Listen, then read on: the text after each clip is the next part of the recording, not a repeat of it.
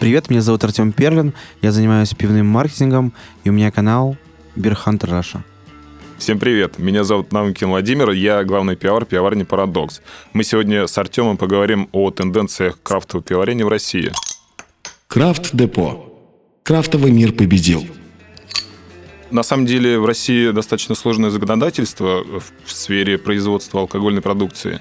И поэтому по сравнению с другими странами достаточно сложно, например, получить разрешение, либо какие-то разрешительные документы, либо разрешение на производство алкоголя. Также в России, в отличие от там, других стран, есть такое понятие, как расчет мощности производства пива. Например, для малых производств необходимо а, защитить объем производства, что они производят менее там, 300 тысяч дал в год. Если завод производит меньше 300 тысяч дал, значит, они не ставят счетчики для подсчета количества произведенного пива. Вот, это упрощает работу, но сама процедура достаточно сложная, достаточно бюрократическая и может занимать до нескольких месяцев. Хотя в других странах, тоже в Европе, в Германии, есть некий период, когда рассматриваются документы, прежде чем дают разрешение. Но в России, в отличие от Германии, например, инспекторы там, из Росалкогольрегулирования приезжают на производство и тщательно все проверяют. В Европе, опять же, отличие от России, что никто не приезжает, то есть э, люди только подают документы, чиновники рассматривают и либо дают, либо не дают разрешение. В России, конечно, выездные комиссии э, существуют, и производство зачастую очень долго ждут, там по месяцу, по полтора месяца. Перспектива развития крафтового пива в России и в мире – Наверное, в ближайшие 5-10 лет станет снова модно классические сорта. А, аудитория, которая некоторое время полюбила то нетрадиционное пиво, а, как раз придет к этим сортам, и к этому времени производители очень сильно вырастут, станут активными большими участниками уже рынка, соответственно, и они будут трактовать то, что когда-то хотели научиться варить, либо то, что не хотели варить так как вкус меняется. Э, я скажу немного про перспективы развития крафтового рынка в мире и в России. Я считаю, что крафтовое пивоварение в ближайшие годы и там, десятилетия даже будет развиваться. Оно будет трансформироваться, конечно, в достаточной степени, но этот тренд общемировой. Например, то же самое происходит и с рынком э, крафтового кофе, который развивается и дальше еще будет развиваться достаточно долго. А, конечно, ну, как, я сказал, что оно будет э, трансформироваться, и я считаю, что э, крафтовые пивоварни, которые сейчас э, являются лидерами производства, лидерами рынка, через десятилетия, через 5-10 лет станут прямыми конкурентами больших транснациональных компаний. Я считаю, что IPA и, в принципе, крафтовое пиво является неким новым лагером. Напомню, что там, порядка 150 лет назад пиавары придумали специальную технологию сушка солода, с помощью которой начали получать э, очень светлый солод. То есть все там предыдущие века, когда делали солод, сушили непосредственно огнем, то есть дымом солод, и он получался достаточно темным. И за счет этого все пиво, которое производили до конца 19 э, века, оно было достаточно темным, максимум там красноватого цвета. Вот. И считается 1841 год годом основания лагеря светлого. Немецкие пиавары создали технологию получения светлого солода и создали светлый лагерь таким образом. Эволюционно через там, 100 лет этот лагерь вытеснил все региональные специфические сорта, все старинные сорта пива, и там за последние 100 лет, например, исчезли ну, порядка 80% всех региональных сортов пива, Сейчас более-менее идет процесс восстановления старинных сортов.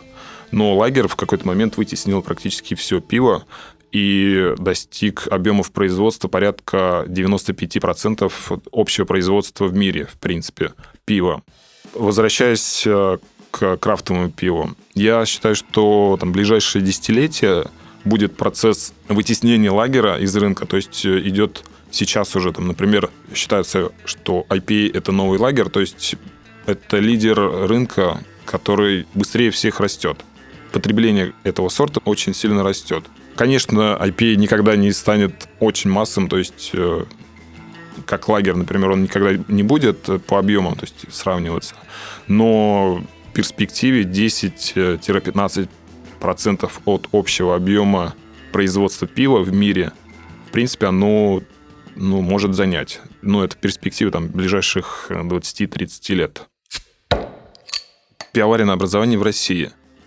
Я один из немногих пивоваров на крафтовом рынке, кто имеет классическое образование пивоваренное. Я заканчивал Мордовский государственный университет по специальности инженер-биотехнолог, и в рамках которого мы изучали в том числе и пивоварение, и бродильное производство. В дальнейшем в Петербурге я заканчивал ИТМО университет, тоже по специальности биотехнологии растительного производства, специализация пивоварения. Сейчас в России, я считаю, что есть некоторые проблемы с образованием в сфере пивоварения, потому что многие специальности во многих университетах закрываются, которые связаны с пивоварением, а, либо сокращаются. И, соответственно, сокращается набор на эти специальности. Министерство труда выделяет все меньше финансирования на эти специальности. Ну, в этой связи, на самом деле, возникает вопрос э, некого самообразования, либо образования на коммерческой основе, то есть коммерческие какие-то курсы, которые бы занимались выпуском специалистов, либо повышением квалификации пиаваров. В России сейчас это не развито. Есть некоторые проекты, например, МИЦ 21 век в Москве, которые занимаются обучением, они проводят э, семинары, они проводят курсы. Наверное, вот на коммерческой основе это единственный пока что случай в России, который занимается именно образованием неким. Очень мало пивоваров, специалистов, которые имеют микробиологическое образование, э, Поэтому в России очень большая проблема – это микробиологическая зараженность э, пивоварен. И люди зачастую обращаются с тем, чтобы подсказать им, либо научить, э, как там увеличить сроки годности продукции, как побороть ту или иную проблему. Зачастую также обращаются люди с просьбой научить или показать, как варить сложные сорта. Например, сильно охмеленные IPA или плотные сорта, например, имперский стаут, либо сорта с добавлением различных фруктов, э, ягод, либо специй какие-то сложные сорта, которые ранее в России не производились. Я могу сказать, что если сейчас э, достаточно много пивоварен уже производят сложные сорта крафтовые, то еще несколько лет назад, там, пять лет назад, даже мы сами еще учились, мы не до конца понимали, как э, делать сложные сорта. И сейчас, так как крафтовое пиво развивается по всей России, там в регионы идет достаточно активно, и региональные пивоварни тоже начинают творить что-то интересное, что-то необычное. Ну и в этом плане достаточно часто требуется некий совет для пивоварен. Ну и, соответственно, очень хороший вариант самообразования – это, это в первую очередь домашнее пивоварение. То есть очень много, на самом деле, хороших пивоваров вышли из домашних пивоваров. То есть люди, которые там, первоначально варили дома несколько лет, потом начали по контракту варить э, на больших производствах, на, ну, уже на промышленных производствах. И таким образом учились, и очень много, на самом деле, примеров пивоваров высокого уровня, именно которые научились сами, без специального образования. Ну, на самом деле, пивом достаточно сложно отравиться, потому что пиво такой продукт, где патогенные микроорганизмы практически не развиваются. Например, вирус холеры погибает через час в пиве. И в пиве могут развиваться молочно-кислые бактерии, либо если пиво на воздухе где-то, то могут там какие-то уксусно-кислые бактерии. Но эти все бактерии, они не вызывают некого отравления, то есть не помню, какие патогенные организмы конкретно могут развиваться в пиве, но их очень мало. И поэтому, в отличие от молочных э, продуктов, в отличие от э, мясных продуктов, либо других э, пищевых продуктов, пивом практически невозможно отравиться. Есть некоторые проблемы, если все-таки нарушена микрофлора человека, от нефильтрованного пива может быть немного плохо в плане там, переваривания. Если это пиво кислое, то там молочно-кислое, соответственно, там бактерии содержатся, то, опять же, если пищеварение не очень здоровое, то могут быть тоже проблемы с несварением, грубо говоря. Но э, это не приводит к отравлению. Мы должны понимать, что было советское прошлое. В советском прошлом у нас в каждом регионе был завод, после распада Советского Союза к нам пришли трансатлантические компании, которые, по сути, все заводы эти выкупили, стали заводить свои там бренды. И это то, что у нас там резко зашло в середине 90-х в ритейл. Параллельно с этим стали строиться локальные пивоварни, маленькие, которые локально продавали в магазины резервного пива. Последнее время появление таких сортов, как Milkshake, как England, э, сильно очень изменяли рынок, и все пришло к тому, что люди хотят э, сильно фруктовые сорта, сладкие сорта, при этом довольно некрепкие. И все это подкреплено еще тем, что ее тенденция с э, развитием в целом безалкогольного рынка. Ну, как и во всем мире, в России сейчас последние годы варят достаточно активно всякие New England IPA, различные фруктовые эли, милкшейк эли, кислые сорта с добавлением ягод, либо тропических фруктов. То есть это уже общемировой тренд, который в России, можно сказать, достаточно активно развивается наравне с, там, с американцами и европейцами. На самом деле, как ни странно, как ни парадоксально, в России последние годы получил развитие, популярность один сорт, который наверное, можно уже назвать неким российским сортом. Это томатные газы, который первым сварили на пивоварне Сауденс.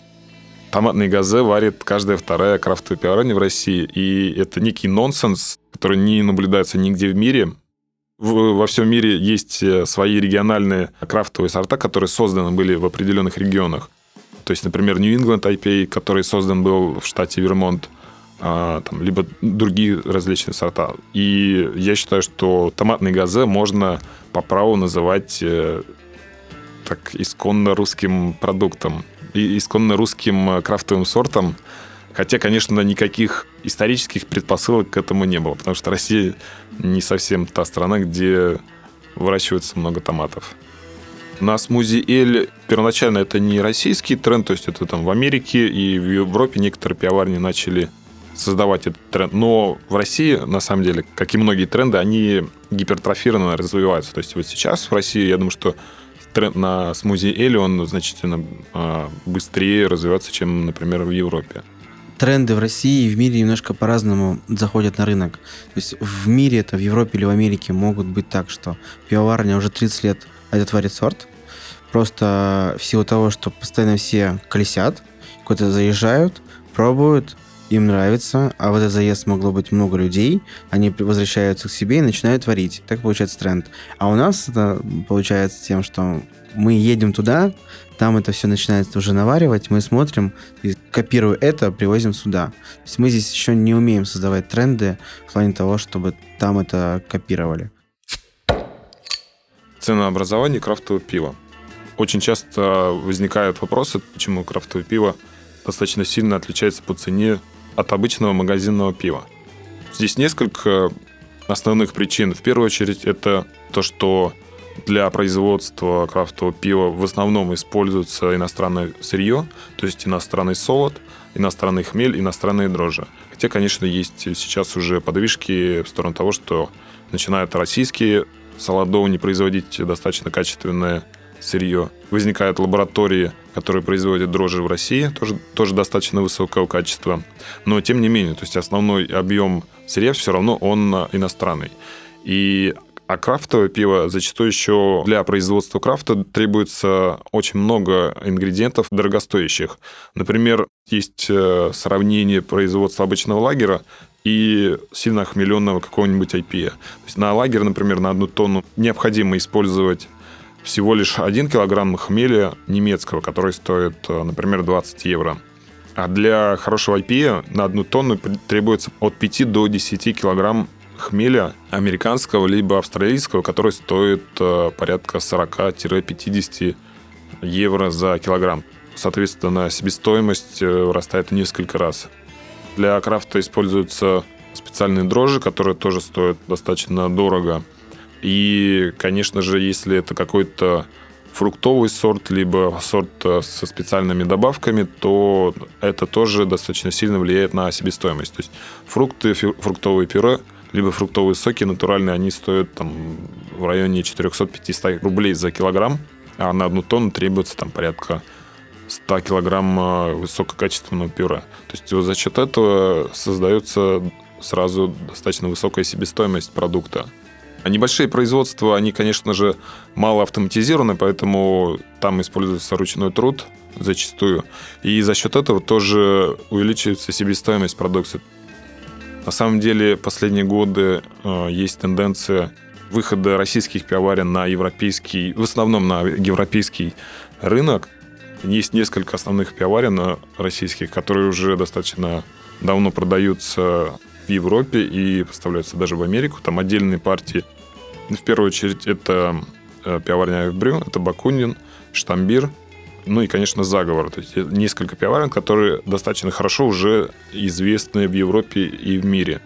Они варили уже много коллабораций с различными европейскими, американскими э, крафтовыми пивоварнями, достаточно известными даже там на мировом рынке. На самом деле, э, российский крафт последние годы а, поднялся на достаточно высокий уровень по качеству и интересным сортам.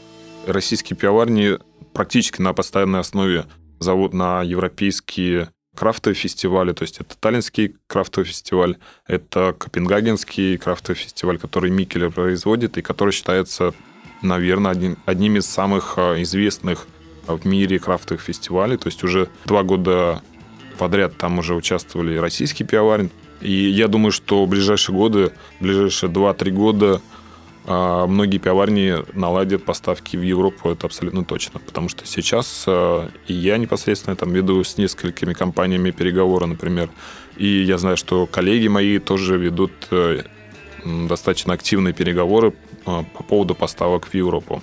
Ну и в том числе и в Америку. Вот, ну, могу сказать что абсолютно точно, что уровень российского крафтового пива уже таком, на достаточно высоком уровне, и даже американские э, пивовары, и, там, либо просто какие-то потребители крафта, приезжая в Россию, удивляются уровню э, российского крафтового пивоварения. Крафт-депо. Крафтовый мир победил. Много не пейте пиво, но пейте вкусное.